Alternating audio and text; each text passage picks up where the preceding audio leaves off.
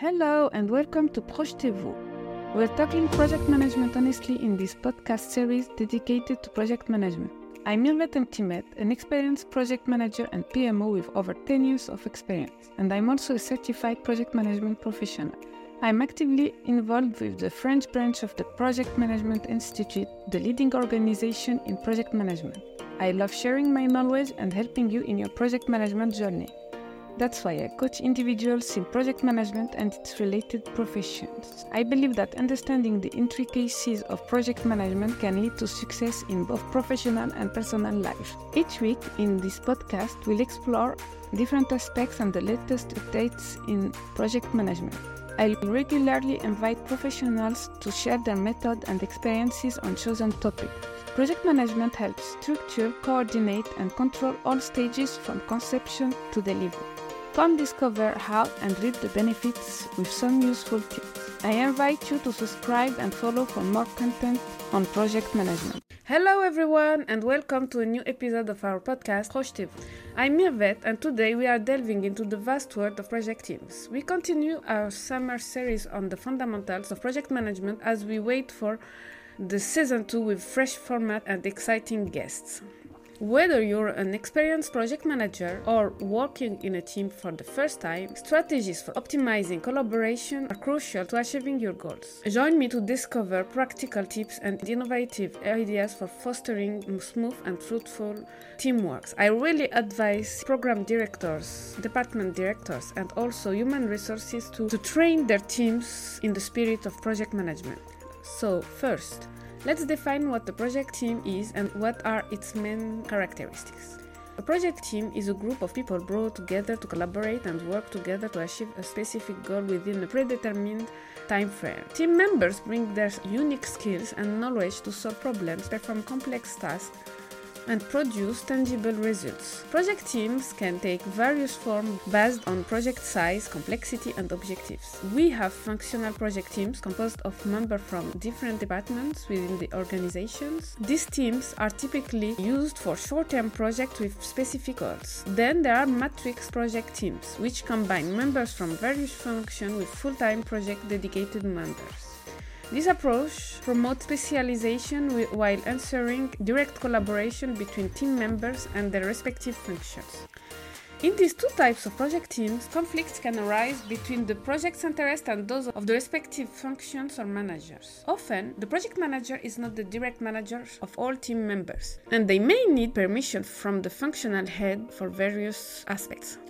Let's look at a concrete example to illustrate how project interest can conflict with those of a department when the project team is not dedicated. Imagine you have a project to develop and launch a new product in a technology company. The project team consists of members from the design, marketing, manufacturing, and finance department, each contributing their specific skills to ensure the project's success. However, the functional project team faces a major challenge. The project launch date is rapidly approaching, but the developers department is struggling to meet production deadlines. The head of the of the department is concerned about product quality and wants more time to ensure that each project is flawless. Here we see a conflict of interest between the project's goal, which is to launch the project on time to remain competitive, and the department's concern which prioritize quality over speed. This situation can lead to tension within the project team, delay the project launch, and compromise collaboration.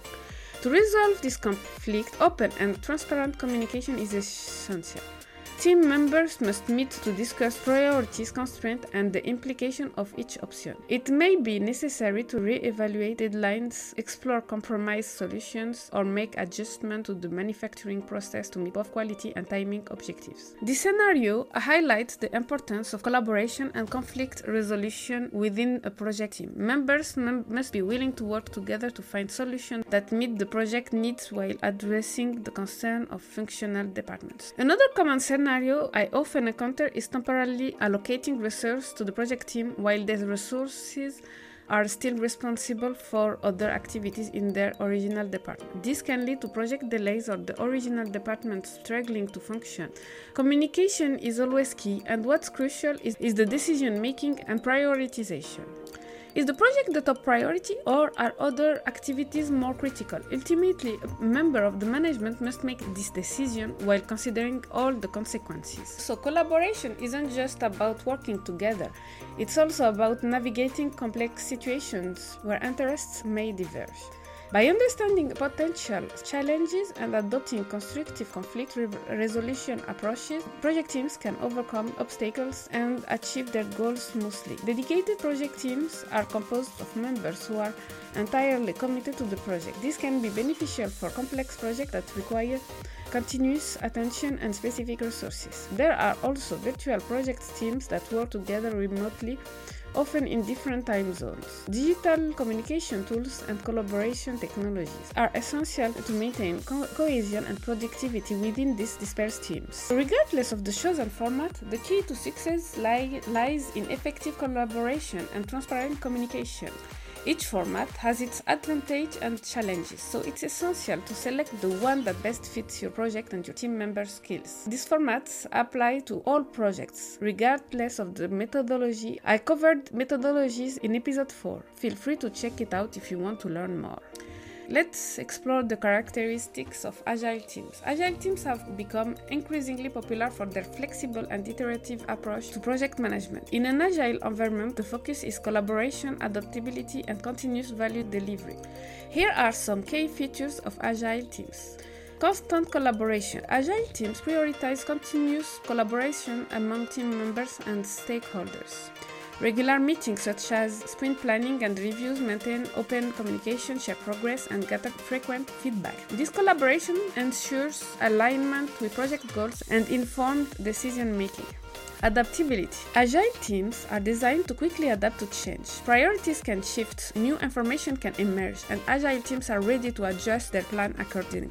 This flexibility allows them to address challenges they arise while maintaining a clear focus on project goals. Collective ownership. Agile teams often promote a sense of collective ownership. Each team member is responsible for the project's overall success. This fosters a sense of belonging, a deep understanding of the project, and a willingness to, collab- to collaborate. Continuous, continuous feedback. A fundamental value of Agile team is seeking continuous feedback. This can take the form of sprint reviews, where st- stakeholders examine delivered features, or retrospective when the team evaluates its own performance and identifies ways to improve. These feedbacks help adjust future iterations for continuous improvement. In results, in summary, agile teams are characterized by flexibility, results orientation, and the ability to respond quick, quickly to the change. Each approach has its advantages and challenges, and it's crucial to choose the one that best suits your project and its nature.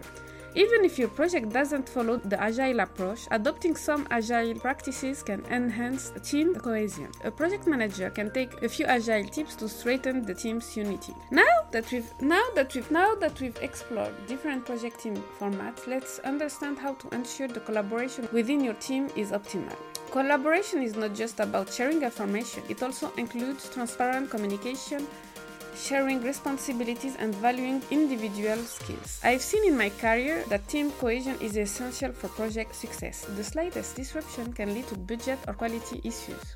Communication and project manager play a significant role in team cohesion, as I discussed in episode 2. Let's start with the first crucial point communication. Regular and open communication is the key to successful collaboration. Ensure that your team members understand the project's objective, their role, and what's expected in terms of results. Use suitable communication tools like instant messaging, instant messaging platforms, and hold regular meetings to keep everyone informed and engaged. Speaking of meetings, they're essential part of they're an essential part of collaboration, but it's important to structure them effectively. I can tell you that a lot of meeting is a condition we project managers sometimes create among ourselves. Having too many meetings which hinders the project team from continuing their work or focusing on their goals. When it comes to meetings, set a clear agenda. Limit the meeting duration and ensure that everyone has the opportunity to speak. Meetings should not be seen as a waste of time but as a mean to gather ideas and make informed decisions. Another critical aspect is dividing responsibility. Each team member should know their role and contribution to the project. An effective way to do it is to use the RACI, responsible, accountable, consulted, and formed methodology for each task. This prevents confusion and ensures that everyone knows who is responsible for that, for what, who is the, the one that is accountable, who should be consulted, and who should be informed in every task of the project. When you start a project, it's essential to determine the role of each team member, the responsibilities, and the areas of responsibility for the client management and different departments. This is crucial at the start of a project. RACI is flexible and adaptable. It's not set in one stone. If you find that your project isn't going as planned, you can reconsider its principles. Now, let's address common collaboration challenges within project team. Differences in personalities, differing opinions, and conflicts can sometimes hinder the work process. What I've noticed is that each role has its own perception and views, and it's possible for one role's objectives to conflict with those of others. Let's explore some methods for fostering innovation within project teams. Encourage team members to think outside the box, share new ideas, and challenge established norms. Brainstorming sessions, virtual workplace, or pilot projects can stimulate creativity and lead to innovative solutions. I've seen many team building activities, seminars, and games used to enhance team cohesion. Trying a few of these activities can help strengthen your team's bond. That wraps up this episode on optimizing collaboration within project teams. We hope you find some um, insight to enhance teamwork in your projects. Remember that collaboration is an ongoing journey, and by investing time and effort, you can create outstanding projects and an enriching experience for all team members. That's it for today. Thank you for joining us. The world of project management is an exciting and challenging one, and I hope the Projetez-vous podcast will bring you valuable knowledge and practical tips to improve your project management skills. Whether you're an experienced project manager or new to the field, you'll find relevant information and real world examples to guide guide you towards successful project outcomes. Thank you for joining me on this exciting journey, and I'll see you in the next episode of Projetez-vous. Managing project can be complex, but with the right knowledge and strategies, you can navigate the challenges and achieve your goals effectively.